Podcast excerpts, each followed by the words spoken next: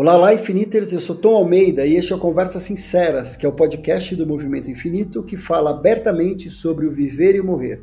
Toda semana eu vou ter uma convidada, um convidado que vai nos ajudar a atravessar de uma maneira mais natural possível os processos de envelhecimento, adoecimento, terminalidade, morte e luto. Hoje temos mais um episódio que aconteceu no Festival Infinito, ano 5, e eu já adianto que foi um dos mais emocionantes. A ideia deste painel surgiu a partir de um episódio do programa que está no Netflix chamado Queer Eyes Brasil. Q-U-E-E-R de Queer e E-Y-E-S Eyes Brasil. Então, Queer Eyes Brasil. É a versão brasileira de um programa americano super famoso. E um dos episódios foi com o Rafael Stein, que já esteve com a gente aqui no Infinito. Então, para o festival, eu convidei o Rafael e dois dos cinco apresentadores do Queer Eyes Brasil, o Johan Nicolas e o Luke Scarpelli. E nós tivemos uma conversa super sensível e íntima sobre os nossos lutos. Então eu tenho certeza que você vai amar e se emocionar. Então, bom episódio para você.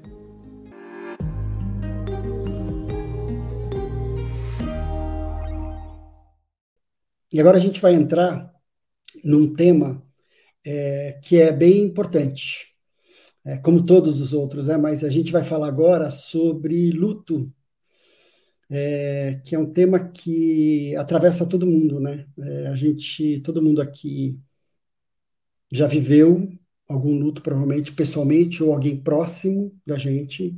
É, vai viver. E os luto, o luto né, é um processo natural é, que a gente vive em função do rompimento de um vínculo afetivo. E a gente vem vivendo como, como sociedade alguns lutos coletivos né, nessa, nessas últimas semanas. Então eu queria citar aqui, é, a gente perdeu recentemente, né, morreu recentemente Gal Costa, que foi um impacto muito grande, né? Nós, é, brasileiros, eu vou pedir até para a Ju colocar o link de um, de um post que a gente fez sobre o luto coletivo e a morte da Gal, que balançou muita gente. No mesmo dia teve a morte do Rolando Boldrin, que também tocou a vida de muitas pessoas. Então, no mesmo dia, a gente perdeu Gal, perdeu Rolando Boldrin. Ontem a gente perdeu, ontem antes de ontem, Fernando Campana, um designer muito importante brasileiro, e também perdemos a Isabel do vôlei.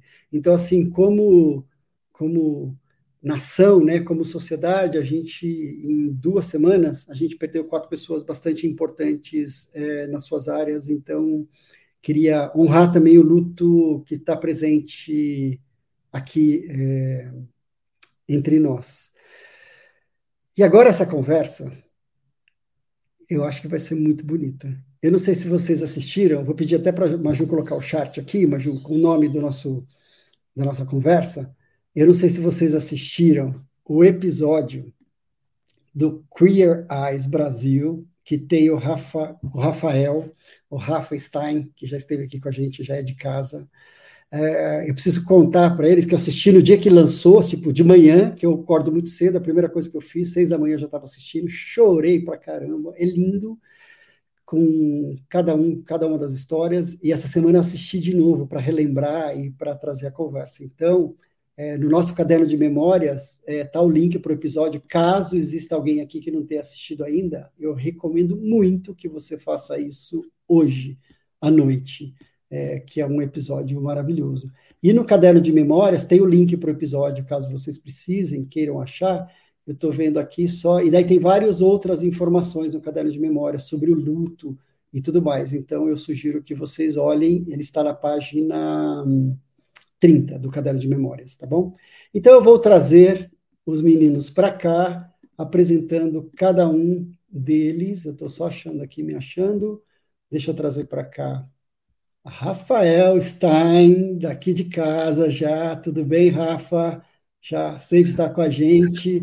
Luca, e o Ion Olha isso. Maravilhoso, que coisa bonita. Obrigado, obrigado demais por vocês estarem aqui. Ó, já estão falando, chovei horrores com a história do Rafael. O Rafael, eu vou aqui apresentar vocês aí para vocês darem os alôs mas Rafael Stein, ele é pai da Maria Clara e do Francisco. autor do cartasparamaria.com.br, no qual escreve cartas e bilhetes para os seus filhos, para que eles leiam no futuro. Ele é coautor do livro Luto por Perdas Não Legitimadas na Atualidade, que eu também sou um coautor, e do livro Quando a Morte Chega em Casa, que eu também sou. Então a gente tem escrito capítulos juntos da nossa vida, né, Rafa? Desde que a gente se conheceu. A primeira fala é. pública do Rafael sobre é, a vivência dele, a experiência dele, foi no Festival Infinito. É, e ele é também voluntário na Casa Paliativa, que eu também faço um trabalho, a gente faz um trabalho junto com os familiares, e ele é membro do projeto Luto do Homem. Rafa, super bem-vindo, dá um alô para as pessoas, e daí eu vou terminar de apresentar os amigos aqui. Ah, é muito bom estar aqui. É que eu tenho um carinho especial pelo Infinito. É, foi a primeira vez que eu falei publicamente a história, sobre a história, no momento em que eu sentia muito uma necessidade de, de ter é, a, a minha dor reconhecida, assim. Então, desde então, é, a gente tem caminhado juntos, né? E faz parte da, da minha história, assim. Então, é muito especial estar aqui hoje ao lado do Johan, do Luca, que fazem parte da família. Só antes aqui, deixa eu pedir uma licença. Tem uma menina aqui que quer vir falar oi para os seus. Chama ela se, eu não, se eu não chamar ela, ela... Espera aí. Fala oi, fala oi, ele está ouvindo. Oi! oi. Você veio dar oi para os seus tios? Tudo bem? Você veio dar oi para os seus tios? É. É. Linda. O cabelo tá lindo, hein? Obrigada. que demais. Ela virou fã de vocês, maravilhoso. Se eu não chamasse, ela ficou a semana inteira assim, esperando. É. Que demais. Deixa eu falar sobre o Johan, Johan Nicolas. Ele é nascido no interior da França. Johan, ele gosta de gente, de natureza e do natural. Desde a sua infância, ele tem duas paixões: cortar o cabelo e o Brasil. Ele é responsável pela beleza dos heróis e heroínas do Queer Eyes Brasil do Netflix, a gente está falando. E ele entendeu, com o programa, o verdadeiro poder transformador do seu trabalho. Ele tem uma experiência de 23 anos no ramo da beleza. Ele ministrou cursos, palestras e demonstração em mais de 40 países pelo mundo, representando a famosa escola londrina eu não sei falar esse nome, Alion, é o nome em francês ou em inglês? Você vai falar sobre isso. Ele é apaixonado por beleza, ele conversa sobre o seu público, se vocês seguirem no Instagram, sobre viagens pelo mundo, prática de kitesurf, esportes radicais, e a sua prioridade é bem-estar, saúde, principalmente cuidados pessoais.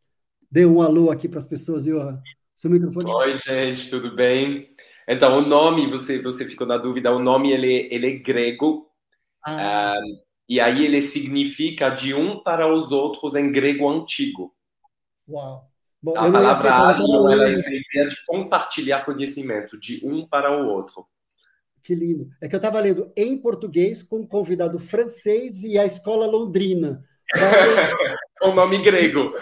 Com nome grego, daí eu não ia acertar nunca de jeito nenhum. Tá Muito obrigado, Johan, por estar aqui. Luca, obrigado a vocês. Luca Scarpelli. Luca é um dos apresentadores da versão brasileira do reality norte-americano de sucesso, onde ele transforma a vida das pessoas de diversas formas, principalmente de maneira emocional. É um homem trans, publicitário, estuda artes cênicas e é especialista em comportamento jovem. Luca, super obrigado por estar aqui. Seja muito bem-vindo. Obrigado pelo convite. Estou muito feliz de estar aqui com vocês. E eu acho que essa conversa vai ser incrível. Tenho certeza. Eu Não, começar... eu queria falar que assim, o Johan, além da paixão pelo Brasil, ele é conhecido por ter muitas paixões. por despertar paixões, é isso? Despertar paixões em todo mundo. Bom, já que a gente está falando bastidores aqui, ó, eu conheci já o Johan pessoalmente. Então o bicho é bonito mesmo, viu? Não só virtualmente. Quem está achando que só no Netflix ele é bonito, não. O homem é bonito mesmo. Então, bora lá, agora vai começar toda a coisa. Bom, mas na verdade o Queer Eyes inteiro tá maravilhoso esse programa, né? Só tem gente linda, é, é incrível. Ô, Rafa, eu queria começar por você. A gente vem caminhando junto, né? Desde né, e as nossas vidas começaram a se dedicar a isso também por causa das perdas, como eu. E foi a primeira vez que eu te vi realmente entregue, assim, de ouvir você realmente, eu já te vi se emocionar e tudo mais. Mas os meninos, tudo que foi, a direção foi maravilhosa, porque conseguiram tratar esse assunto da do luto e, e também esse assunto do homem, pai, que você até fala, não quero ser colocado como um herói e tudo mais, mas não levaram de forma alguma para clichê ou nada disso, foi super elegante. Mas você se emocionou numa profundidade que eu nunca vi. Como é que foi para você? Eu, eu, Tom, eu primeiro assim só contar a minha história com o programa, assim, né? Eu tinha assistido seis meses depois que a Mi tinha falecido, eu assisti um episódio da versão americana que te, relata um viúvo, né? A história de um viúvo. E eu me emocionei muito. Eu não conhecia o programa, eu me emocionei muito, quase escrevi para a produção lá dos Estados Unidos falando do impacto que aquilo teve na minha vida. Para mim, que estava é, buscando essa identidade do que é ser homem, reconstruindo, que antes de ser pai eu precisava me descobrir o que, que era isso. Eu estava participando de grupos de masculinidade, ver outros cinco homens cuidando de outro homem. Para mim, aquilo foi muito assim impactante. Assim. E eu me emocionei muito, e aí assisti a série inteira. Então, quando a gente começou a conversa com a produção, é, eu falei assim, eu, eu, tive uma resistência né, é, no início, antes de saber o que era. Depois, quando contaram, quando assim começaram a descrever, eu falei, olha, eu já sei, é esse, e a gente, e aí falou, se for, se for esse, eu vou.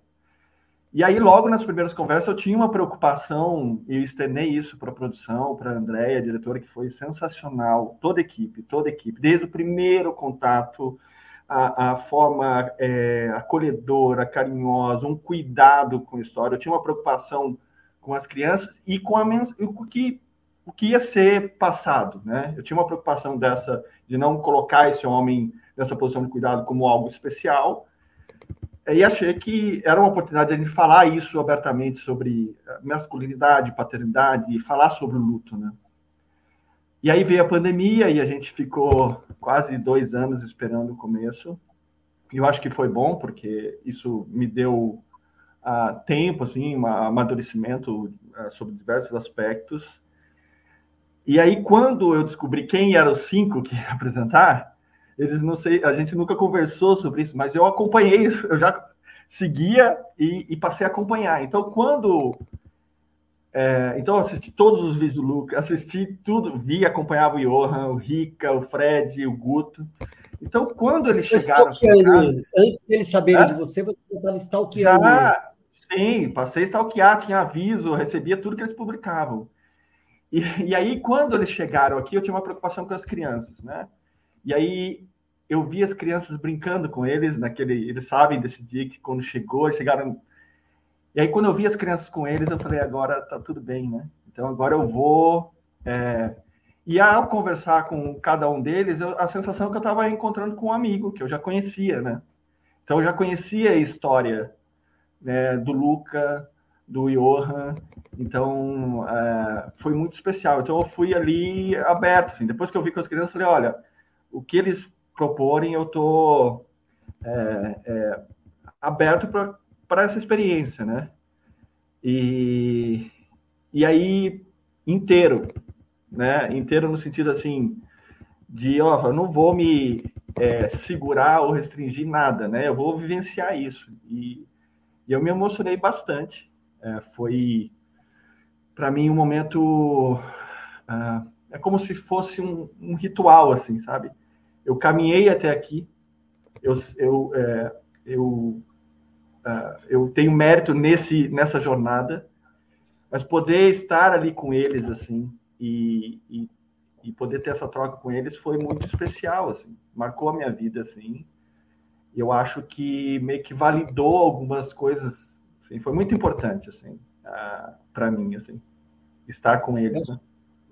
Eu acho que te conhecendo, eu acho que o que aconteceu, o que eu vejo né, pelo programa assistindo, eles conseguiram criar um ambiente para você na tua na tua vida, mas eles chegaram e criaram realmente um, um lugar de conforto e de vulnerabilidade que você se sentiu à vontade, assim, eu não vou ter que, eu não estou aqui com nenhum papel, eu vou, mas acho que foi a, a conexão de vocês que dá para ver que foi muito forte, e daí que você não estava tentando segurar nada, foi muito lindo, assim, foi muito entregue, foi muito honesto.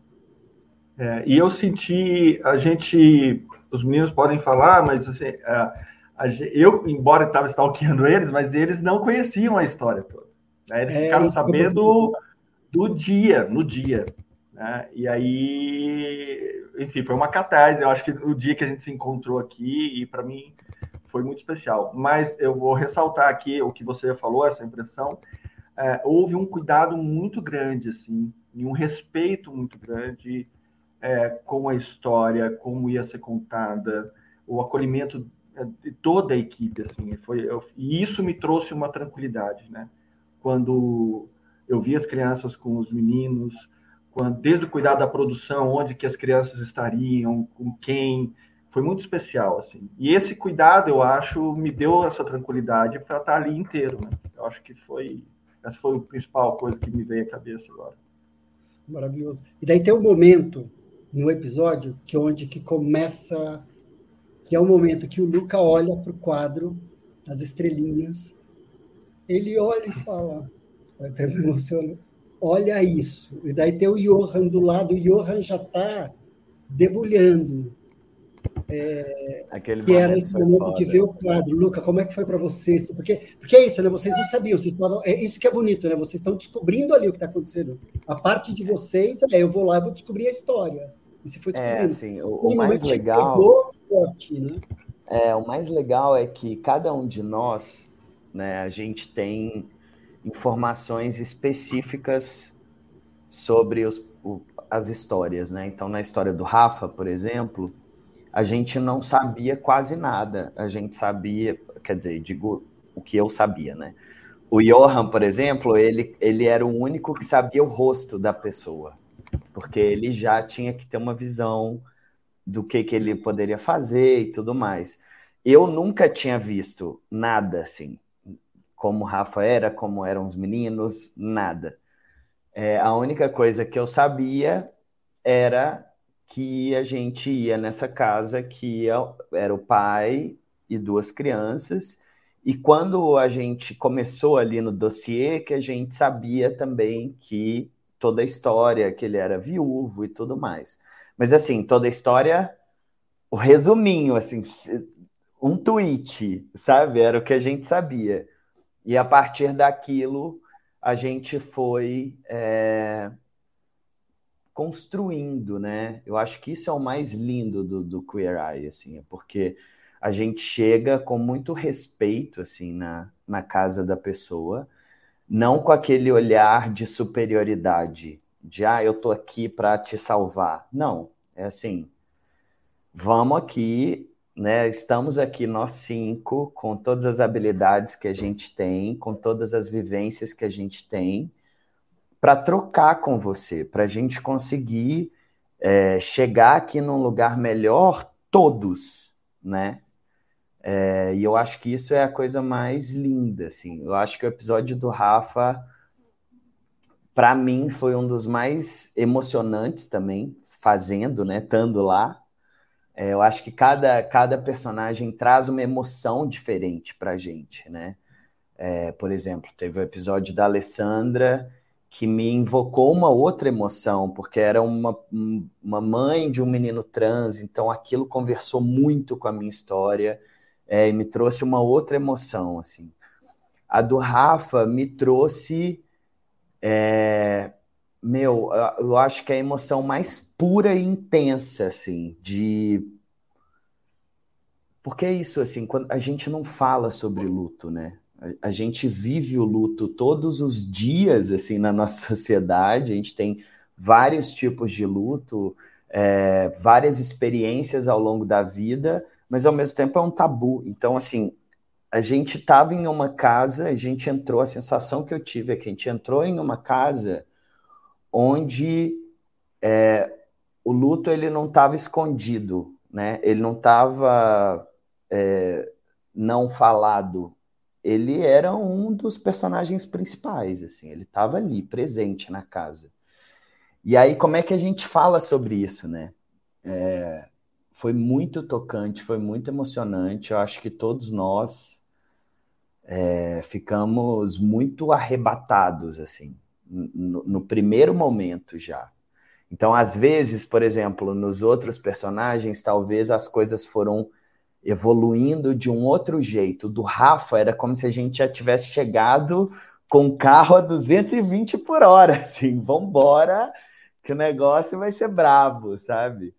É, e foi transformador. Tanto, acho que para mim, para os meninos, acho que o Johan também pode falar um pouquinho sobre tudo isso. Foi Deixa... muito tocante. Deixa eu dar um contexto aqui que eu estou vendo comentários que a gente assumiu que todo mundo já viu, porque é tão maravilhoso. Aham. Queer Eyes Brasil. É um programa que está no Netflix, foi lançado há pouco tempo, e são episódios onde existem cinco apresentadores. O Luca e o Johan, é, eles são dois dele, dois dos apresentadores. A gente falou com o Fred, com o Guto e com o, o Rica, e foram super gentis, super agradáveis, mas não tinha questão de agenda. Então seriam, estariam todos aqui, mas eles não puderam. Então esses cinco, é, esses cinco apresentadores, eles chegam na vida do personagem que está passando por algum desafio e vai ajudar, tanto da parte estética, da parte de alimentação, da parte de decoração, daquela coisa assim de chegar, tipo, como que eu vou entender isso? Só que eles ficam quase que internados com essa pessoa durante um tempo, né? No programa fala uma semana. É, e o Rafael aqui foi um dos personagens, onde ele conta sobre a história do luto. Então, assim, mesmo quem não assistiu, o que eu vou pedir é assim: desliga que é sobre um programa. Depois assiste. Agora vem aqui que a gente está conversando sobre a beleza, é, que eu vou entrar de uma conversa sobre o luto, sobre perdas, é, mas depois assistam. É, é, lindo o programa, vocês, vocês vão, maratonar, assistir todos. É, a gente tem o show link no caderno de memórias, mas é só procurar no Netflix e daí a gente segue. É, Johan, é, eu percebo no vídeo, assim, é, em vários momentos você se emocionando muito, assim, desde o início você já está se emocionando. Na hora que você vai cortar o cabelo é, da Maria Clara, daí você conta para o Rafa que não era uma conversa possível, que a sua mãe falava, né? Que não era uma conversa, que a sua avó morreu com a sua mãe muito cedo. Conta um pouco sobre isso, que não era uma conversa autorizada na sua casa. É, não, realmente. Bom, primeira coisa, uma coisa que eu queria dizer é que as lágrimas que a gente vê no corte final do, do, do episódio do Rafa representam provavelmente 5% das lágrimas que de fato saíram do meu olho na gravação. Uh, eu, eu, assim, a história do Rafa é a história que mais me emocionou de um nível mais profundo, realmente, durante essa primeira temporada. Eu acho que tem várias razões por quais eu me emocionei tanto. Eu acho que tem, bom, tem, tem eu me colocando no lugar das crianças, assim, vivendo também esse luto e, do mesmo tempo, tendo a sorte de ter um pai que ajuda a manter a memória da mãe viva. Eu acho que isso é algo que realmente me tocou muito. E aí, obviamente, veio com a história da, dentro da minha família, assim, eu cresci sem a minha avó maternal, sem nunca saber porquê. Hum. Só sabia que ela tinha partido. Um, e aí, quando na adolescência a minha mãe começou a soltar algumas informações, eu descobri que a minha avó se suicidou na frente das crianças com com, com as cinco crianças na frente, basicamente, e, e nunca. E aí as crianças foram tiradas do lugar, a avó foi levada uh, pelo SAMU, pela, pela ambulância, e nunca mais as crianças, cinco crianças, vieram a mãe e nunca mais podiam falar a respeito com o pai, com, com ninguém. E aí ver como o Rafa tem esse cuidado de não apenas manter ela viva de uma certa forma, manter a Miquela viva, mas também assim ter todos esses cuidados assim de, de falar dela, representar ela como uma estrela, ter o altar lá dentro da casa onde a gente pode lembrar dela. Eu achei isso maravilhoso. Eu acho que isso é uma parte super importante para poder sarar de uma maneira mais fácil esse luto. Eu acho que a gente tem, assim, muitas vezes a gente fala, ah, não, não chora, ah, não, não, sabe, de tentar fugir, mas na verdade a solução ela é de falar, ela é de chorar, ela é de sentir, porque sempre que a gente faz esses, esses pequenos movimentos, de uma certa forma a gente se cura, se cura de uma dor e se trata de uma dor que a gente consegue diminuir um pouco ela, deixar ela um pouquinho mais suave na nossa vida do cotidiano. Exatamente, porque o que aconteceu com você é muito comum, né, das pessoas, tipo, criança a gente não fala, a gente ignora é, do que aconteceu. E muitas vezes, até, até eu vou trazer a história da estrelinha, que as pessoas muitas vezes falam assim, virou estrelinha, ponto. No caso do Rafa, virou, é importante também ter as metáforas, mas assim, mamãe morreu. O Rafa até fala sobre isso virou uma estrelinha, até para manter a conexão e para ajudar a criança a elaborar. Mas é importante entender, mas espera, tipo, do nada virou estrelinha? Não, ela morreu. Né? Tem isso, assim, de nomear o que vai acontecendo e daí você usar a metáfora. E no caso é, da sua família, Johan, o que acontece é muito tipo que a gente fala foi um luto não reconhecido. Tipo, não reconhece. E o luto, que é um processo natural, ele precisa ser validado. Validado quer dizer assim, eu estou vendo que tem uma dor aqui, que tem um sofrimento, e está tudo certo. Você ter medo, ter raiva, ter tristeza, sentimentos fazem parte. Então, eu valido, daí você pode atravessar isso de uma forma mais saudável. Eu acho que também o que aconteceu em você foi despertar, tipo, quase que uma autorização para falar, ah, eu posso sofrer por aquilo que eu não pude naquele momento, eu posso colocar para fora. Então, acho que, sei lá, essa leitura que eu, que eu fiz, até da segunda vez que eu assisti, que eu já tinha visto da primeira na segunda, que eu consegui também realizar. Eu acho que teve muito isso presente. Faz sentido para você? Sim, sim, faz totalmente sentido, realmente. É. Realmente, realmente. Eu acho. Enfim, mais uma vez, eu acho, eh, eu acho que, como você falou mais cedo, falar a palavra morte, ela é importante também sabe? Falar assim, é isso que aconteceu, é isso mesmo. Uh, e, e, eu acho que, sabe, uma das coisas que eu acho também é que a, a sociedade evoluiu a respeito disso uhum. uh, ao longo das décadas, na minha opinião. Eu acho que a gente fala mais facilmente da morte hoje que a gente falava 40 ou 50 anos atrás. Uhum. Provavelmente, não sei se, bom, eu não estava aqui 50 anos atrás para dizer, mas eu, eu sinto que pode ter um pouco disso. Uhum. É, antes, antes disso, falava-se muito bem, era fazia parte do cotidiano, porque as pessoas morriam é, muito Sim. cedo. Daí Como teve a evolução da medicina, que a gente acreditou que talvez é, a gente controlasse isso, é, a morte, e daí agora a gente está falando, não, essa conversa é nossa. A, a, morte é um processo natural, o luto é um processo natural, a gente tem que trazer isso para a gente. Ô, Rafa, eu queria te ouvir, como é que foi já que a gente está falando de crianças e tudo mais, para as crianças, você sentiu uma, uma mudança antes do programa e depois em relação de ficar mais exposta, porque também sempre foi muito transparente essa conversa, mas daí foi mais exposto ainda. E foi talvez, eu acho que o programa também daí também deu contornos, né? Tipo, de, de elas ouvirem você, elas assistiram o programa, imagino.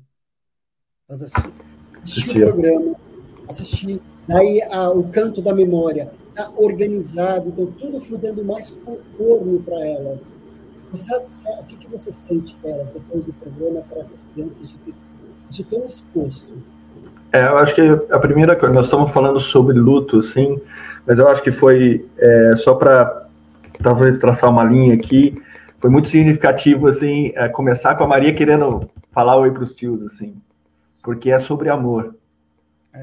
Né? As crianças são apaixonadas por eles. Né? E isso diz muito sobre todo esse processo. A gente. Eu nunca escondi delas. É claro que a Maria, especialmente, ela, a gente vivenciou, as crianças vivenciaram todo o processo, mas não tinham a dimensão né, da, da gravidade, enfim. Mas eu me recordo é, é, de, no dia que eu fui contar para Maria que a, a, a Micaela não queria que elas fossem até o velório. E quando eu cheguei em casa, eu comecei a contar, olha, lembra, né? A mamãe estava no hospital, eu estava com os bichinhos, aí comecei a contar, ela virou assim, assim eu tudo com dedos para contar, ela virou assim, a mamãe morreu. E aí eu, é, eu falei sim, e a gente, e ela deu um berro e a gente chorou junto. E aí eu lembro de dizer exatamente para ela assim, olha, é, é, tudo bem chorar, tudo bem é, sentir saudade. Quando você sentir saudade, você vai falar comigo. E quando eu sentir vontade de chorar, eu vou chorar. E quando eu sentir saudade, eu vou falar com você. E aí, em seguida, eu contei a história de como a gente escolheu o nome dela. E eu falei né, que estava tudo bem e, e, que a gente ia estar tá junto. Ela saiu da, da, do quarto, eu fiquei sentado é, sem saber muito o que fazer. Ela vai até a sala, encontra o Francisco, então com dois anos, e repete tudo que eu falei para ele. Olha, o papai falou que a mamãe morreu, mas você, se você sentir vontade de chorar, você pode chorar. É só falar com ele, então. E durante toda esse a jornada que a gente vem construindo junto, eu e as crianças, porque a gente, como adulto, a gente acha que a gente às vezes tem muito que, né? A gente está numa posição superior de ensino, de é, dizer. Eu cansei de ser acolhido pela minha filha, né? É, de eu me lembro de uma cena de abaixar na geladeira, ver um objeto que era, né, tinha relação com a minha esposa, chorar e minha filha chegar por trás e me abraçar e falar: "Papai, tá tudo bem, eu tô aqui". Então, assim, é, a gente sempre falou abertamente da mãe, os meninos sabem, chegaram aqui, a, a casa é, ela está muito presente aqui, é uma presença que é muito constante, que é uma presença na ausência, que talvez seja mais presente ainda, né? Então a gente sempre falou, a gente, eu usei a, a, a metáfora da estrelinha, mas nunca deixei de, de falar a palavra, né? E a gente construiu uma relação, ela se expressa pelo desenho, né, no quadro que, que vocês viram.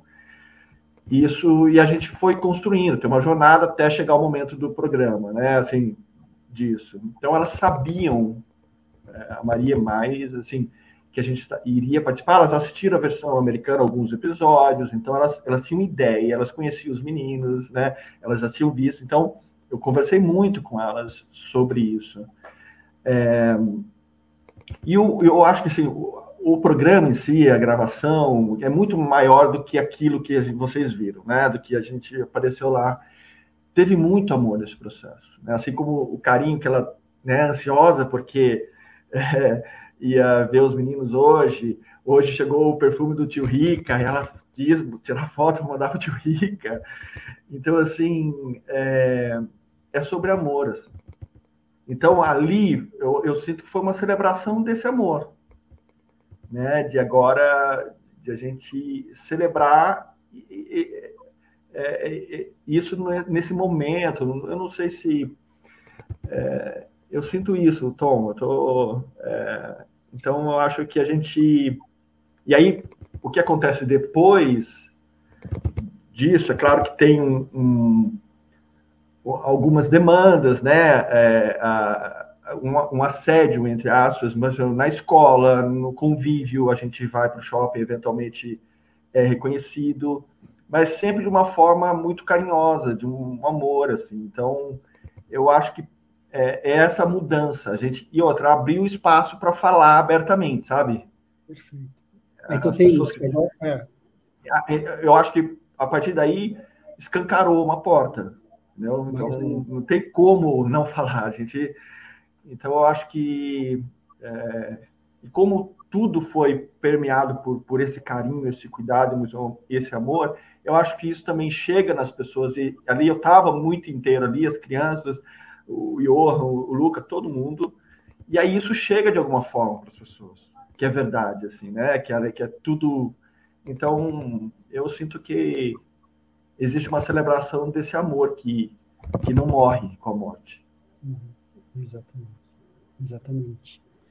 Luca, eu queria abrir uma outra conversa com você, um capítulo que a gente já conversou um pouco, que é na tua história, né? Esse processo. E a gente já tem, até no caderno de memória, a gente colocou o link de uma conversa que a gente teve é, o ano passado, numa semana que a gente fez sobre luto, com a Silvana, que ela é mãe de um o filho dela é trans. Então, falando sobre o luto da transição, é, eu queria te ouvir um pouco sobre isso. Como é que foi o seu processo? Porque, né, no processo de transição existe uma morte é, para tua família, né, daquela pessoa que deixa de existir e surge essa nova pessoa, que é a mesma pessoa, mas não é a mesma pessoa, né? Que é, é e não é e tudo mais.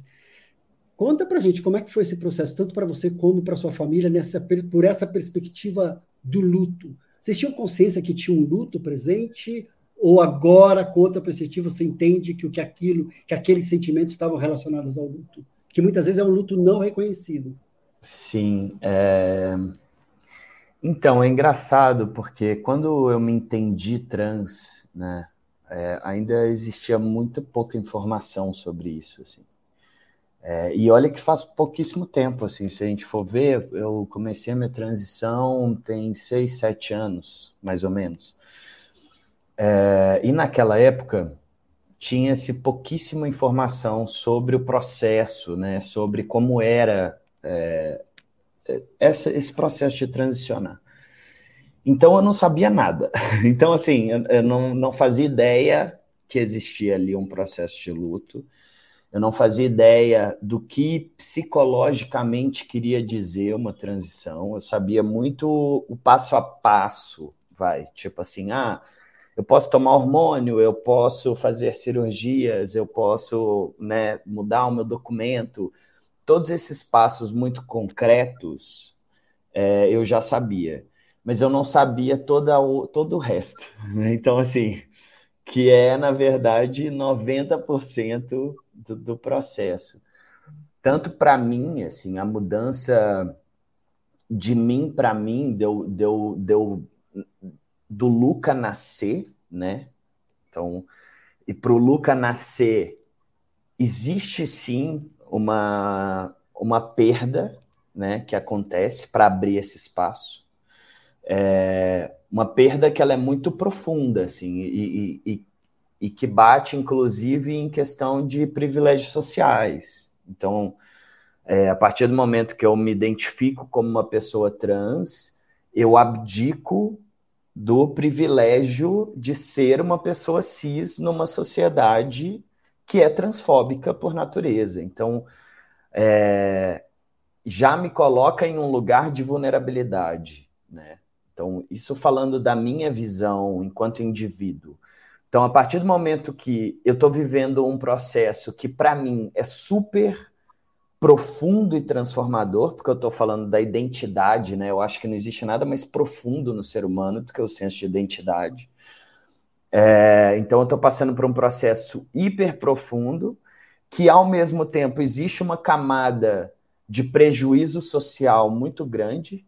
Então, é agridoce, né? Porque assim, eu estou conseguindo ser mais eu, mas o eu que eu estou sendo não é tão aceito quanto o eu que eu era antes e que não tava, eu não estava feliz com ele, né? Então, é uma situação bem agridoce. Junto com isso, tem todo o contexto familiar.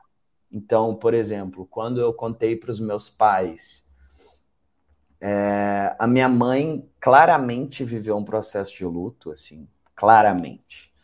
Tanto de, em momentos de fragilidade, ela falar que ela sentia saudade da filha, quanto é, entender né, que que o Luca ainda, ainda era o filho dela, que não mudou nada, mas ao mesmo tempo mudou tudo, né? Então existe um processo aí que ele é muito intenso mesmo de luto. É... Deixa eu ver aqui. Não, mas pode seguir, pode seguir o seu tá. filho, depois a gente faz as perguntas. Pode Beleza. É... E aí tem toda essa parte, e ao mesmo tempo tem uma outra camada, né, que, que é quando você entra né, para a comunidade trans, quando você adentra esse espaço, você convive muito mais com o luto. Porque o Brasil é um dos países que mais mata pessoas trans do mundo. Assim. Então, é, eu, nesses seis anos, já perdi inúmeros amigos e isso também é muito duro, porque eu perdi essas pessoas para o ódio. Uhum. Tanto assassinadas quanto por serem suicidadas, né? Que é o que a gente fala, assim, do adoecimento mental que isso causa. Assim. É, então, a minha convivência com o luto hoje em dia, ela é muito próxima, às vezes até próxima demais. Assim, uhum. é, eu levo para terapia sempre assim esse esse tema, porque por exemplo, é, ano passado, não, esse ano eu perdi um amigo e foi muito duro assim, porque a gente eu me identificava muito com ele, né? A gente era muito parecido em vários quesitos assim. É, e aí quando ele morre, também entra um questionamento, infiltra um questionamento na nossa mente que é: será que eu sou o próximo? Uhum. Será que eu vou? Vai chegar um ponto em que eu vou adoecer dessa maneira, né? Ou ser adoecido dessa maneira, porque é isso, a sensação que eu tenho, por mais que eu seja né, uma pessoa muito realizada profissionalmente, que eu tenha é, muitos um contexto muito favorável, assim, tipo, eu tenho saúde, a minha família é estruturada em questão de afeto, de acolhimento e tudo mais. Eu tenho amigos, é, eu consigo ter um apoio psicológico e psiquiátrico caso seja necessário. Eu tenho toda essa rede construída. E mesmo assim, é difícil. Uhum. E mesmo assim, é uma batalha diária de entender que eu tenho direito de existir, assim como todas as outras pessoas. Uhum. É, então, é, a, a, a, minha relação com luto, ela é em vários aspectos, entende? Tanto o meu luto que eu tive que viver para eu reviver, né, para eu nascer de novo, assim, nesse lugar de de estar tá mais próximo da minha essência, mais próximo da minha identidade, tanto o luto da minha família, né, esse processo de, cara, tá, a gente perdeu aqui essa menina, né, que isso. quando a gente vai discutir isso de uma maneira mais profunda, talvez essa menina nunca tenha existido, mas assim, para essa vivência dessa família, existia essa menina que tinha uma série de expectativas sobre ela e que a partir de um dia ela não existe mais. Né? Então, como é que a gente vai lidar com isso? Assim? É, e veio esse menino. Que quem é esse cara? Entendeu? Que, que como é que vai ser daqui para frente? Assim? É, então, a minha relação com luto ela é, ela é em muitas camadas, muitas camadas, assim, o tempo todo. E, e é isso, eu acho que para mim a parte mais dolorosa de todas, que eu ainda, né, que ainda me dói muito, e é o que eu tento ainda achar conforto, é na morte das pessoas iguais a mim. Né? Uhum. Né? Então, uhum. toda vez que acontece uma perda de uma pessoa trans, me dói. E toda vez que é uma pessoa trans próxima a mim me dói dez vezes, assim. Porque é tanto a dor da perda da pessoa que você gosta, quanto esse. É como se abrisse, trincasse um pouco a imagem do eu, que eu olho e falo, putz, será que eu sou forte o bastante para que para aguentar isso, para continuar em frente, sabe? Então, é uma porrada bem forte, assim.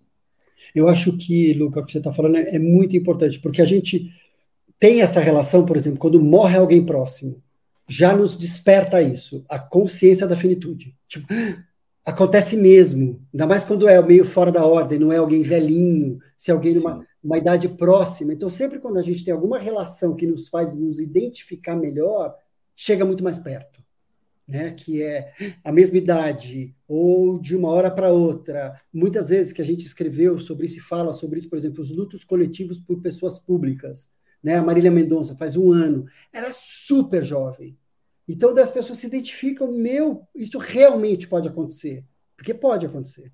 Mas daí o que você está trazendo é, tem um, mais uma camada que é, meu, será que eu, além do que, não é só externo, né? nessa realidade, nesse recorte é, das pessoas trans, é, será que eu dou conta emocionalmente de segurar essa onda? Então, acho que daí se identifica mais e, e tudo mais. E que bom que você tem essa clareza e você tem esses recursos, né, de saber isso, tá, isso faz parte deste universo, então eu preciso estar atento para poder pedir ajuda, que é isso, é a rede de suporte. Então, acho que é super é, importante. E aqui está com a gente, que eu comentei, a Silvana e o Arthur, que foi a primeira conversa que a gente teve, é, por coincidência de Campinas, e o, e o Rafa é de Campinas, e a conversa foi com a Silvana, e depois o Arthur chegou no final, e foi lindo, assim, foi uma conversa sobre o amor, foi linda a conversa. Eu sugiro que vocês assistam, tá? No, no caderno de memórias. É, e foi bonito também a Silvana, uma hora de também falar para o Arthur, falar, calma, eu preciso do meu tempo. Calma, você já estava, né? Porque você que tomou a decisão, então você está mais evoluído. Eu estou chegando agora nessa história. Então, eu preciso do meu tempo. E o luto é um processo. O luto é uma travessia. E ela eu falou, acho que com a minha Calma, mãe aconteceu o contrário. É. Foi, ah, é? é? Que foi assim. É, quando eu contei para ela, ela ficou bastante desestabilizada, assim, pelo desconhecido, né? O medo do desconhecido. Ela vem de uma família hiper tradicional, mineira, ela é uma pessoa religiosa, é, que não tinha contato quase zero com pessoas LGBT no geral, assim. Quem dirá com pessoas trans, né? É, então ela ficou muito desesperada, assim, de primeira, ela, ela ficou bastante desestabilizada.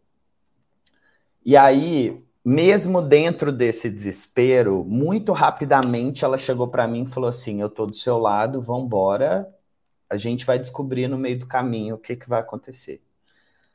Só que é, o que que aconteceu, né? Eu estava por esse processo, passando, né? O início do processo ele é muito turbulento, assim, muito, tem muitas ansiedades, muitos medos, muitas questões que, que afloram, assim. É, e a minha mãe, ela vinha até mim para desabafar das questões dela, do, do, dos medos dela, das angústias dela. E aí teve um momento que eu tive que chegar para ela e falar assim, para para. Eu não quero saber mais se você está triste, se você não está. É, eu quero que você assuma agora o lugar de mãe protetora. Quando eu te ligar, mesmo se você estiver chorando, você vai fingir que está tudo bem. e você vai desabafar com as suas amigas, com a sua psicóloga, entendeu? Porque eu não estou conseguindo lidar com o meu processo e o seu ao mesmo tempo. Que importante. Que lição, Luca, que lição isso, de, de também saber que acho que nas relações é isso, de saber assim, de também colocar o limite e falar assim, eu não tô, eu tô sofrendo também, busca ajuda em alguém, de você eu tô precisando de, de apoio. Exato, né? era, eu precisava desse acolhimento naquele momento. Imagina, eu tava, eu transicionei, eu morava fora, eu morava em Portugal, eu tava sozinho lá, em aspecto familiar, né? Então, é, eu ligava para ela para ter um apoio, para tipo assim, aquela sensação de não, tá difícil agora, mas vai ficar tudo bem. E aí ela vinha e me despejava as angústias dela também. Eu falava, cara, não dá. Assim, a gente vai ter que dividir isso melhor, sabe? É, e foi ótimo, foi ótimo. Assim. A partir daquele momento, ela entendeu muito o recado e ela assumiu essa postura. Assim. Foi até um fato curioso que o meu processo, né, o processo de luto da minha mãe, eu, eu percebi que ele, ele concluiu, ele amenizou quando eu fiz o, a mastectomia, né, quando eu fiz a retirada das mamas. Eu acho que aquela cirurgia para ela foi muito simbólica, assim, é, ela viajou até Portugal para me acompanhar e naquele momento eu sinto que, não sei, aconteceu ali na cabeça dela um concretizar de é isso, sabe? É, e o que eu achei mais maravilhoso é que ela levou a minha avó. Olha. Né? Então, tipo assim, no momento em que eu preciso de apoio, eu vou levar minha mãe comigo, assim, entendeu?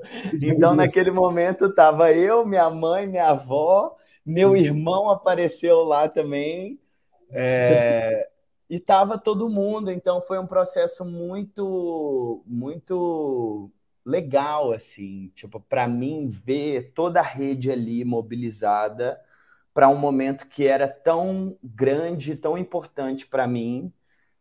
Eu olhar e, cara, minha família estava toda lá, eu não precisei pedir, eu não precisei falar para ninguém. E eles perceberam a importância que era estar tá ali naquele momento, sabe? Até o meu pai, assim, minha mãe e meu pai são separados há séculos e eles não se dão muito bem. Então, assim, existe um consenso onde está um, não está o outro, sabe? É, e, e, naquela, naquela, naquele momento, meu pai foi também para lá. Então, assim, meu, na minha recuperação, eu olhava em volta e falava, meu, estamos junto mesmo, sabe? É, a gente está aqui junto, isso aqui é a minha família. É, e foi muito legal, assim, ver essa rede. É, esses momentos de desafiadores, né? Que realmente tem esse poder também de criar intimidade, conexão, tipo, é daí o que a gente mostra, acho que momentos de diagnóstico, a gente está falando, né, trazendo aqui, falando muito sobre doença, sobre, mas momentos realmente desafiadores, são momentos que nos unem, são momentos que nos conectam e tudo mais. E você falou de avó, eu acho que a, se eu não me engano, depois a Silvana confirma para mim, mas eu acho que a Silvana contou que o dinheiro da mastectomia foi a avó do Arthur que deu de presente. tipo, não, vamos. Então, é a beleza disso tudo. É, o, Johan, é, o, o, o Luca está falando de Portugal. Como que é na França isso, pela tua experiência, assim, luto? Como que as pessoas, é, esse cenário de morte, luto, é uma coisa que é tabu, como é aqui no Brasil? É diferente? Como é que são os rituais? Você consegue traçar uma experiência? Eu acho que, bom, tem, tem algumas diferenças. Assim, a, a, a, primeira que me vem na cabeça é, é engraçada, é, é uma coisa que me marcou desde que eu cheguei no Brasil, é a velocidade em qual o velório acontece no Brasil. Eu acho que talvez tem umas questões de infraestrutura e de clima que faz que em alguns lugares precisa, não sei, não sei se é cultural, mas enfim. O luto na França ele começa por manter o corpo em casa ou em algum lugar por três dias. As pessoas vêm ver o corpo, se despedir, beijar, passar a mão. Tem esse ritual assim. Muitas vezes acontece na casa da pessoa falecida. Então a gente organiza um, como se fosse um altar, tem a mesa onde ela está deitada e e todo mundo vem, familiares, uh, amigos, aí geralmente os, os outros familiares da, da pessoa que, que, se, que partiu organizam comida, bebida, e é um momento de reencontro, de falar, se fala muito da pessoa. Celebra a vida da pessoa. Eu até, eu, bom, o último luto que eu vivi foi do meu avô, que faleceu faz dois anos. E nesse processo desses dois dias, aconteceu quando eu estava na França. Parece que ele planejou para que eu estivesse presente. E aí, nesses dois dias, rola muito também esse lance de até falar piada sobre a pessoa. E, dar risada sobre traços do caráter da pessoa. Então, eu acho que é, é, muito, eu acho muito bonito esses dois, três dias, às vezes dois, às vezes três, às vezes pode ser até mais, mas esses dois, três dias em qual a gente se reúne com todas as pessoas que foram importantes para a pessoa que partiu e fala dessa pessoa, fala do dor, aí um momento todo mundo está chorando, no próximo momento todo mundo está rindo, lembrando o traço de caráter da pessoa. E eu acho importante porque, na verdade, eu acho que, de, de modo geral, na França ou na Europa, as pessoas não mostram o sentimento tanto quanto no Brasil. Então, elas têm mais dificuldade a chorar na frente do outro, têm mais dificuldade a, a falar sobre o que sente, o que dói e tudo mais. Então, conseguir ter esse momento onde se baixa a guarda e todo mundo pode rir e chorar sobre esse luto, eu acho realmente, realmente importante. Uma das diferenças que eu senti também é, é sobre falar da morte, na verdade. Eu ah, tem uma, uma frase que a gente fala que é falar da morte não a faz chegar. E, e é muito natural num jantar de família até se falar de ah, de qual cemitério vai querer ser enterrado, como vai querer que esse velório acontece, se vai querer que tivesse uma festa, qual cor, as pessoas, qual, qual cor vestir. Eu sei que tem um, um tio, avô, que partiu uns 15 anos atrás, ele tinha falado a vida inteira que ele não queria ninguém de preto, que ele não podia ver a cor preta. Aí odiava roupa preta, ele achava que era falta falta de jovialidade. Aí todo mundo foi no velório sem usar preto porque ele tinha pedido. Então tem esse lance de até falar da sua própria morte enquanto vivo. Eu vejo que acontece mais facilmente. Eu não sei se se faz tanto aqui, talvez. Eu sinto que quando fala da morte, as pessoas falam, ah, não, vamos falar de outra coisa. Um é, eu acho que, que vem mudando. Acho que tá, isso aqui é até um papel que a gente vem de fazer para mudar e Sim. transformar, mas era dessa forma, assim, de não falar. Eu acho que é super importante isso, dessas conversas, né, de é, da pessoa falar como ela quer ser cuidada, de como ela quer que aconteça o ritual, aconteça o velório. É, de manhã a gente estava aqui é, conversando com o André Kisser, da, do Sepultura, ele estava aqui contando sobre a experiência com a Patrícia, a esposa dele, e que ela sempre falava como que ela gostaria, olha, eu quero que no caixão me coloque meia, me coloque um travesseiro, me coloque uma cobertinha, me coloque... Todo, tudo isso que eles falavam, para, e era piada. Mas no final, eles fizeram tudo o que ela pediu. E isso trouxe um conforto muito grande para eles, que eu falei, porque mesmo depois da morte, eles puderam ainda cuidar e honrar os desejos da pessoa.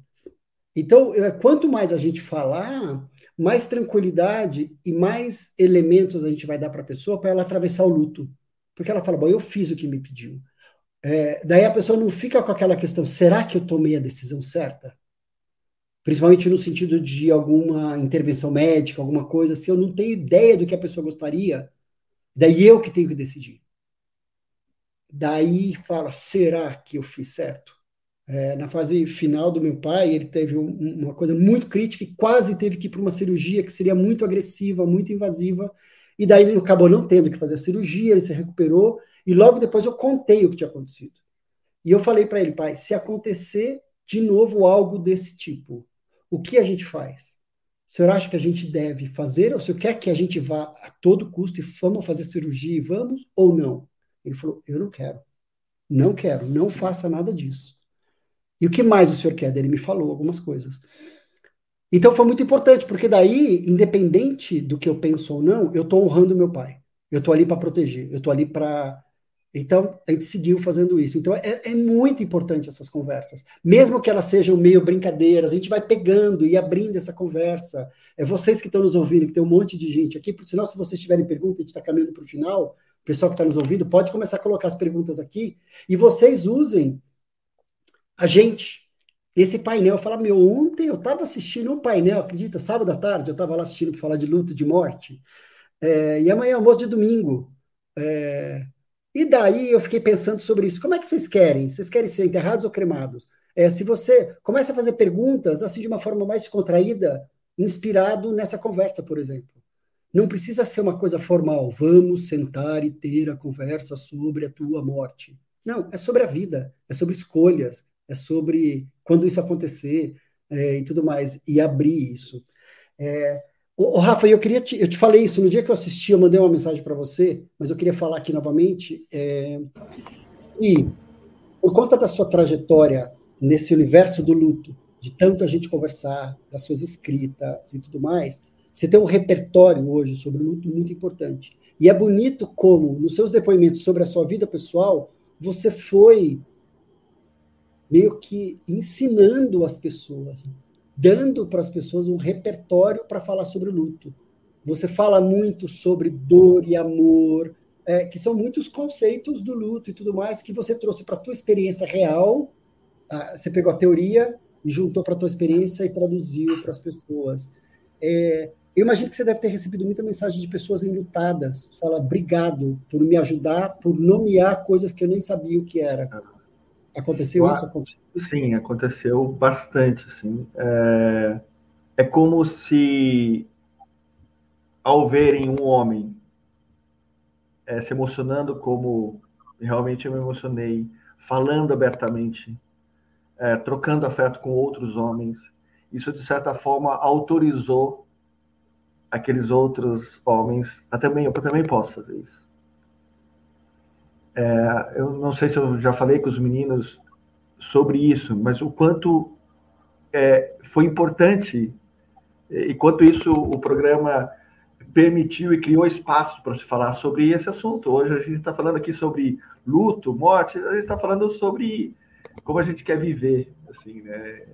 É, sobre amor, assim.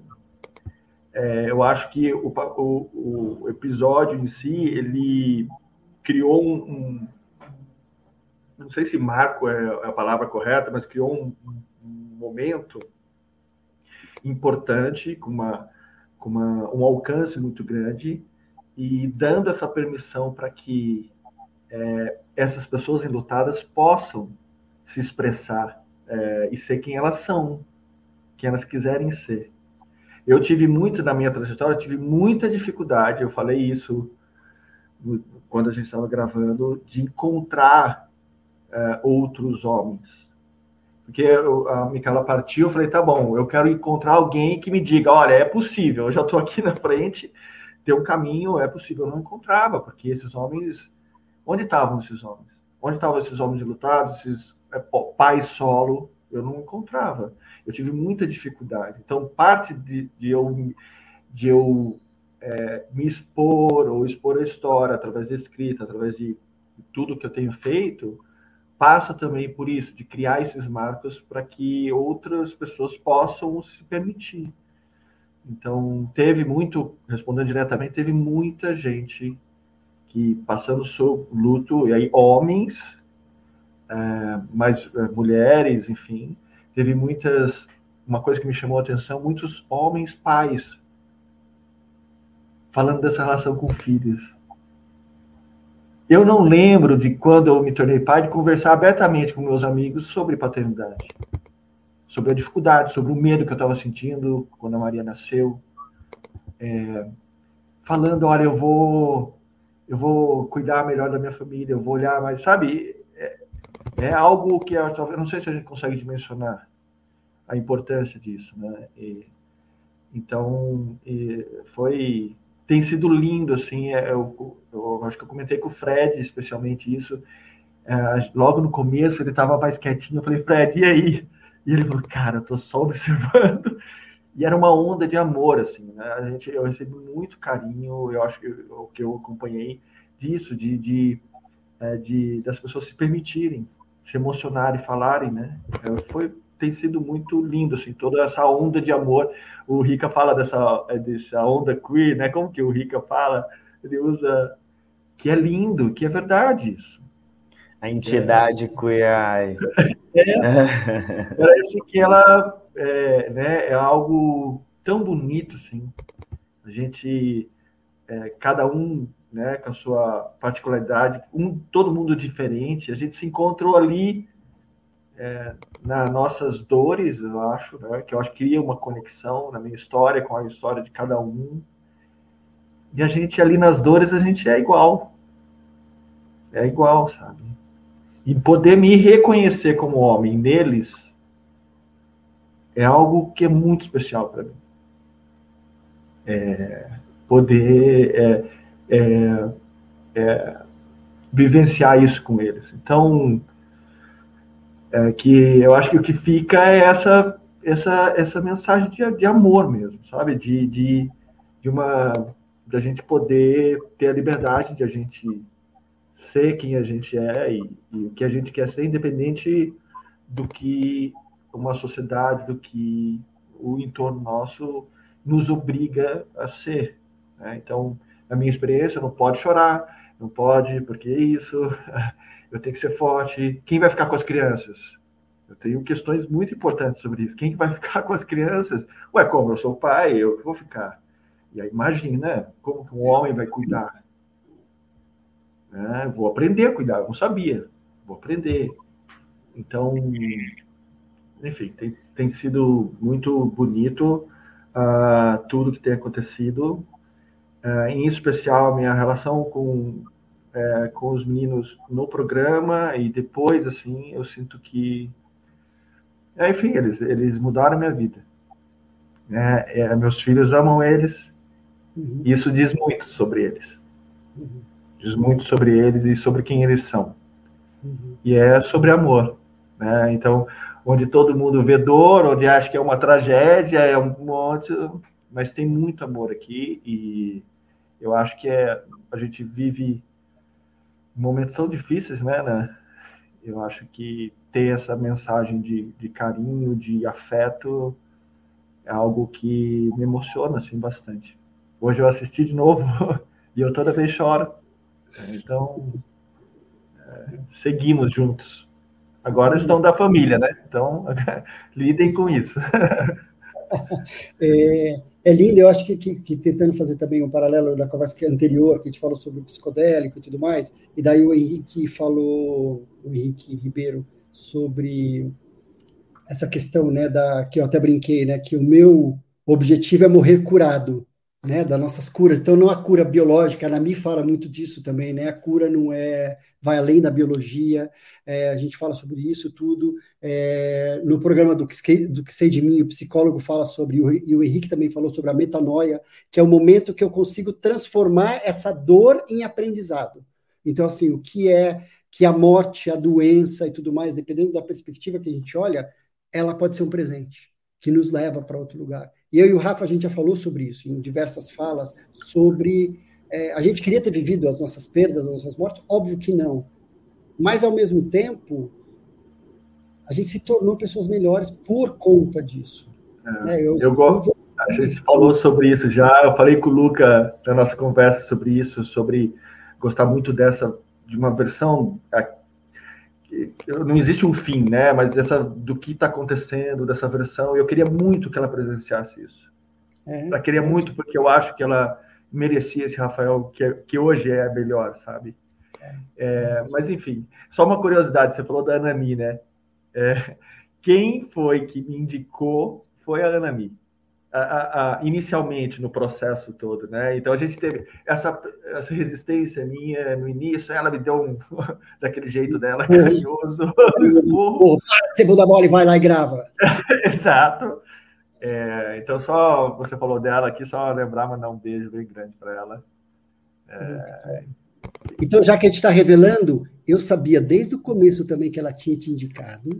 Daí depois, o Rafael também já tinha me contado que estava filmando, ele falou, só que eu tenho o NDA absurdo, milionário. Também eu estava sabendo desde o começo tudo que estava acontecendo, mas ó, aqui, é. ó, já estava seguindo, já tinha conhecido. O eu acho que quando eu te conheci aqui, agora eu não me lembro se eu já estava sabendo. E eu, já... É, a gente se conheceu em setembro de 2020. Ah, então não. É, então acho que ainda não. Ainda não. Eu, é, a gente já estava no processo, mas a gente tá, a gente estava esperando a pandemia melhorar para poder gravar. É, então eu sabia de todo, mas eu é. não falava nada. É, então eu também, acho que eu já sabia e eu fiz tipo. Sério? Maravilhoso. Não, muito bom. Eu queria só deixar uma pergunta aqui, o que o Campanati está fazendo assim, então, acho que a gente já falou, está tá permeado aqui bastante isso, mas ele está falando assim: é, o que fazer para ajudar as pessoas que estão passando por esse processo de luto de forma dolorosa? Como ajudar? Eu gostaria de ter esse conhecimento e trabalhar voluntariamente com isso. Ô, Rafa, acho que talvez você pode dizer, assim, te dei um complemento, mas como ajudar uma pessoa que está em luto? Né? O que, que eu faço? Tom, é, é, tem uma questão de estar presente disponível, sabe?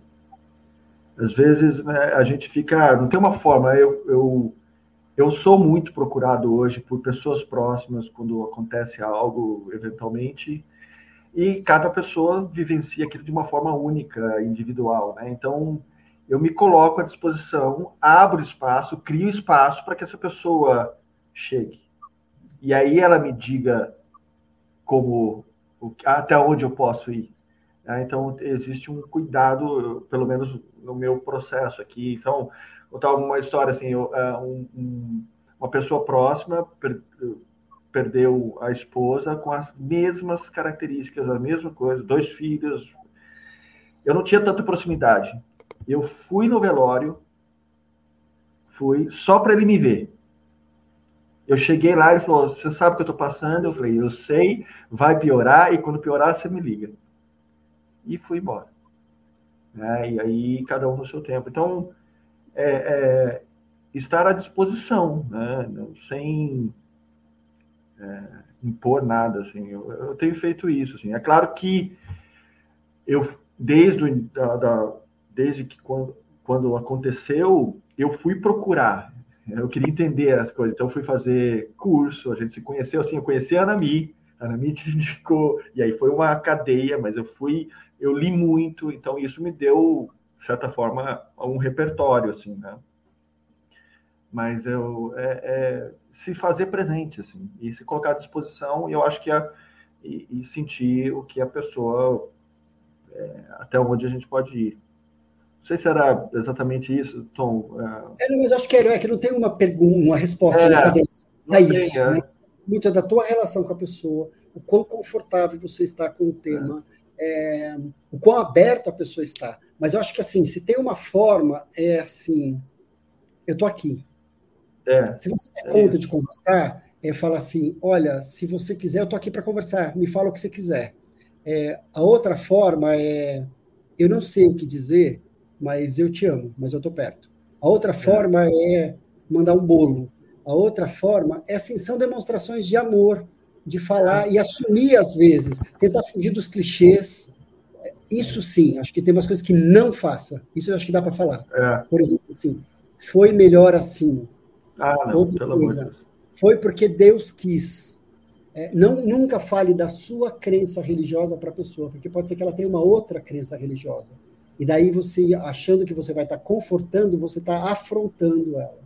E mesmo se vocês estiver, tiverem a mesma crença religiosa, pode ser que naquele momento ela esteja numa outra relação com a crença que ela tem.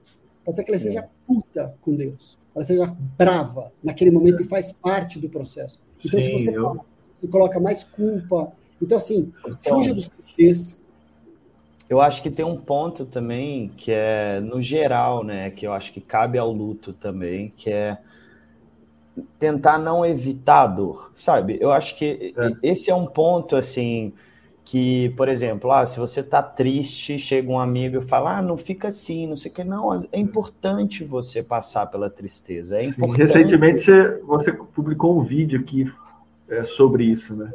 É, foi, cara, foi lindo aquilo.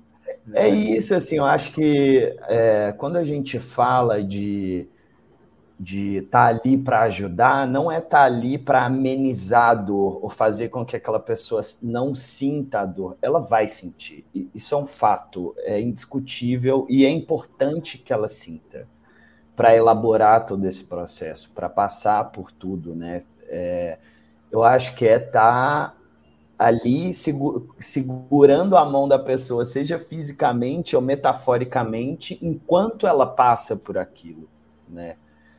É, é. Eu acho que a gente tem uma, uma aversão à dor muito grande, assim, um, um medo, um, enfim, tenta evitar. A gente vive numa sociedade que não, não, é, não é nos permitido sentir, sobre todos os aspectos. É. Então, é, e aí quando a gente fala sobre a dor, a gente não é permitido sentir a dor.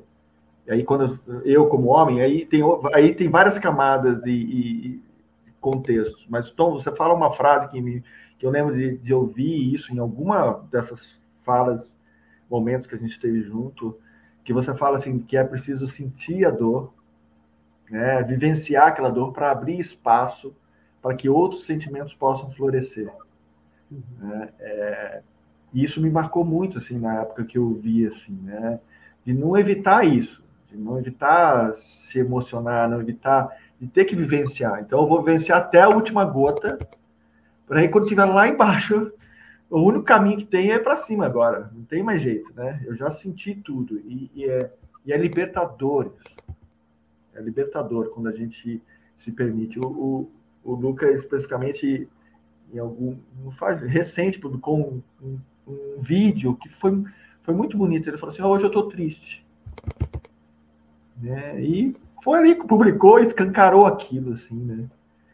E é tão bonito isso. É, é, é, é engraçado quando a gente se abre assim. Eu acho que do meu dia a dia com meus amigos, com as pessoas próximas, eu tenho exercitado isso, como as pessoas passam a me procurar agora quando estão, sabe? Não, eu posso lá, eu, eu, bom, quem viu lá já, já chorou demais.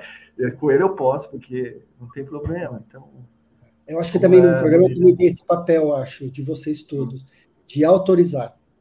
Entendeu? Porque daí, como você está no programa de TV, isso está acontecendo, de uma certa forma, vocês autorizam esses sentimentos, né? Porque vocês demonstram, vocês Sim. estão modelando a vulnerabilidade. Então, as pessoas olham e falam: ah, pode ser assim também. Vocês oferecem uma outra alternativa e que é bonita. Então, acho que isso é importante.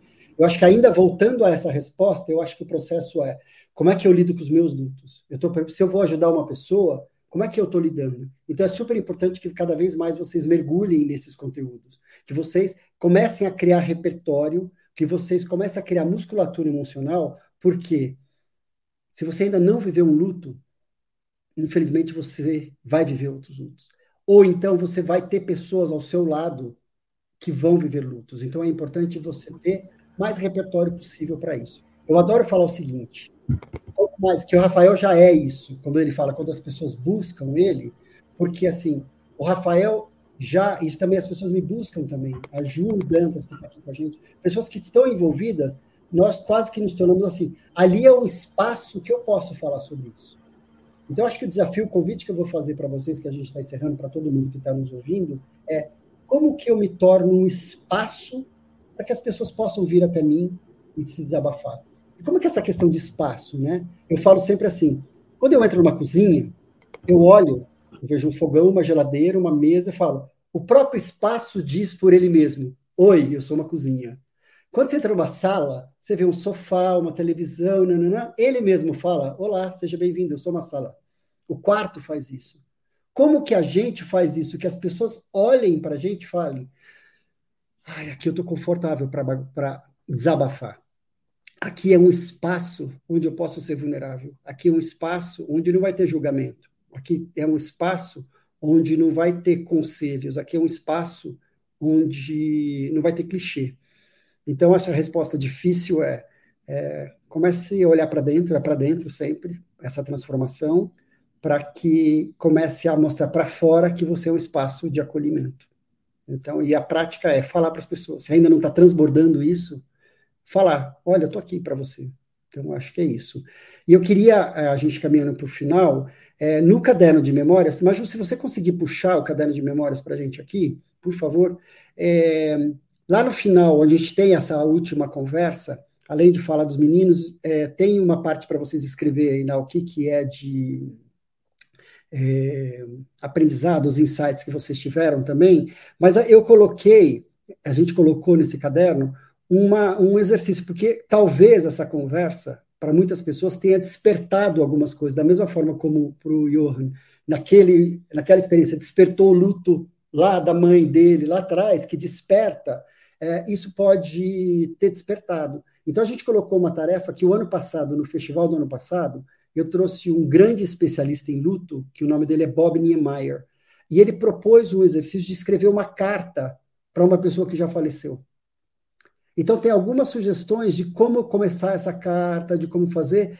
Pode ser, se alguém sentiu aí que a gente disparou algum gatilho é, e tudo mais, e que está precisando, é um exercício que ele é muito potente. É, você consegue colocar, Maju? É, de escrever essa carta. Então, ele sugere ali é, uma carta para uma pessoa que partiu. E daí tem ali todas as explicações e tudo mais. É, então, tá tá uma sugestão. Acho que a Maju não está conseguindo puxar, não tem problema, Maju. Mas só fica depois vocês procurem no final do caderno de memórias. É, tem esta. Ah, tá ali. Boa. Ó, aqui, ó, carta para um falecido. Então, foi proposto ano passado. Então, a gente fala assim: escreva uma carta para alguém que você amou e perdeu, ou para alguém que perdeu em breve, que perderá em breve. Escreva com a intenção de dizer olá de novo, ao invés de um adeus final. Fale profundamente com o coração sobre o que é importante do relacionamento. Considere o que o outro deu a você, intencionalmente ou não, de valor duradouro. Você também pode abordar as palavras que não foram ditas, as perguntas que não foram feitas e os problemas ou sentimentos perturbadores entre vocês que permanecem sem solução. Se você tiver dúvidas por onde começar, você pode usar sugestões abaixo para começar. Você pode começar falando assim: o que eu sempre quis te dizer é, vai ser diz. O que agora é percebido é, o que eu quero que você saiba sobre mim é, o que você nunca entendeu foi, o que mais me preocupa é, a coisa mais importante que nunca discutimos foi, o que me sinto mais culpado por isso, Pan, por favor, me perdoe por. A única pergunta que eu queria fazer é: eu quero mantê-lo em minha vida por. Então, depois de você escrever, então tem algumas sugestões, não é regra, sugestões de achar um caminho. Então, depois de você escrever a carta para o falecido, você pode considerar esperar um dia e, em seguida, escrever uma carta resposta com as palavras do outro para você. Como você imagina que essa pessoa diria para você? Talvez iniciando uma correspondência. Ou não. Ou você pode escrever essa carta e fazer o ritual de queimar essa carta. Ou guardar. Mas use isso como um ritual, é, porque é muito poderoso é muito poderoso. Então eu deixo aqui esse convite para vocês, está aí no caderno de memória, tem até o espaço para usar isso, ou escrever em qualquer papel, mas que é muito poderoso. Tá bom? É, é isso, é isso. Obrigado, vocês todos lindos aí. Ouvi vários elogios que esse painel estava muito lindo. Então, é, é, a gente que começou maravilhoso. Acho que na verdade foi, foi quase um, um desfile o dia inteiro hoje. Só tiveram pessoas maravilhosas, assim, todos os painéis. É... Obrigado, obrigado, Rafa, Luca, Johan. Se vocês quiserem deixar uma palavra final para a gente encerrar, cada um de vocês. Obrigado, gente, pelo convite. Prazer estar aqui para conversar sobre esse assunto com vocês todos. E vida, vida longa ao Festival Infinito. Obrigado. Obrigado pelo convite, foi ótimo participar aqui. Espero que a gente se veja ao vivo em breve. e saudades, Rafa. Manda um beijo para os meninos e depois vê o seu Instagram que eu te mandei um convite. uh, Tom, uh, queria deixar aqui meu, uh, meu obrigado assim por eu me lembrei do primeiro abraço que eu te dei, quando eu cheguei no infinito para falar pela primeira vez, assim, né? E no momento que era, que era, enfim, era muito especial para mim, assim, tinha várias questões ali acontecendo naquele, naquele dia ali. É, e desde então a gente, você sempre foi muito generoso é, e, e, sempre abriu espaços e, enfim, para que a gente pudesse é, caminhar junto em, diversos momentos, assim.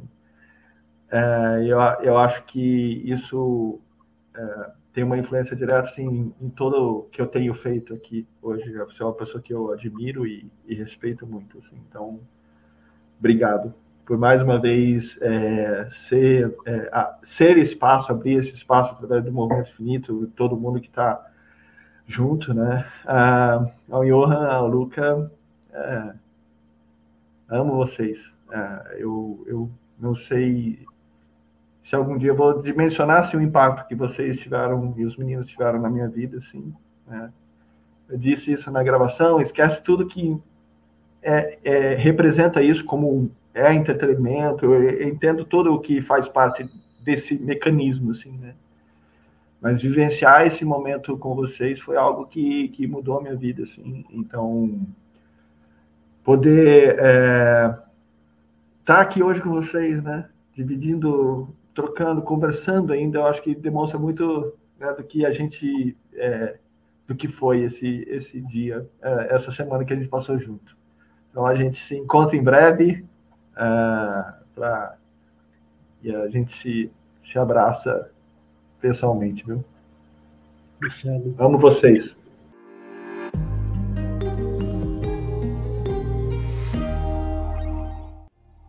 E aí me conta, você teve que pegar o lencinho com as emoções que a gente teve? Foi super emocionante. Eu adorei ter essa conversa. Foi muito bonito poder falar de diferentes formas de como que o luto chega na nossa vida e como que a gente lida com ele. Então espero que tenha sido tenha trazido boas inspirações e informações para vocês e a gente se vê, se encontra, se escuta no próximo episódio. Até lá.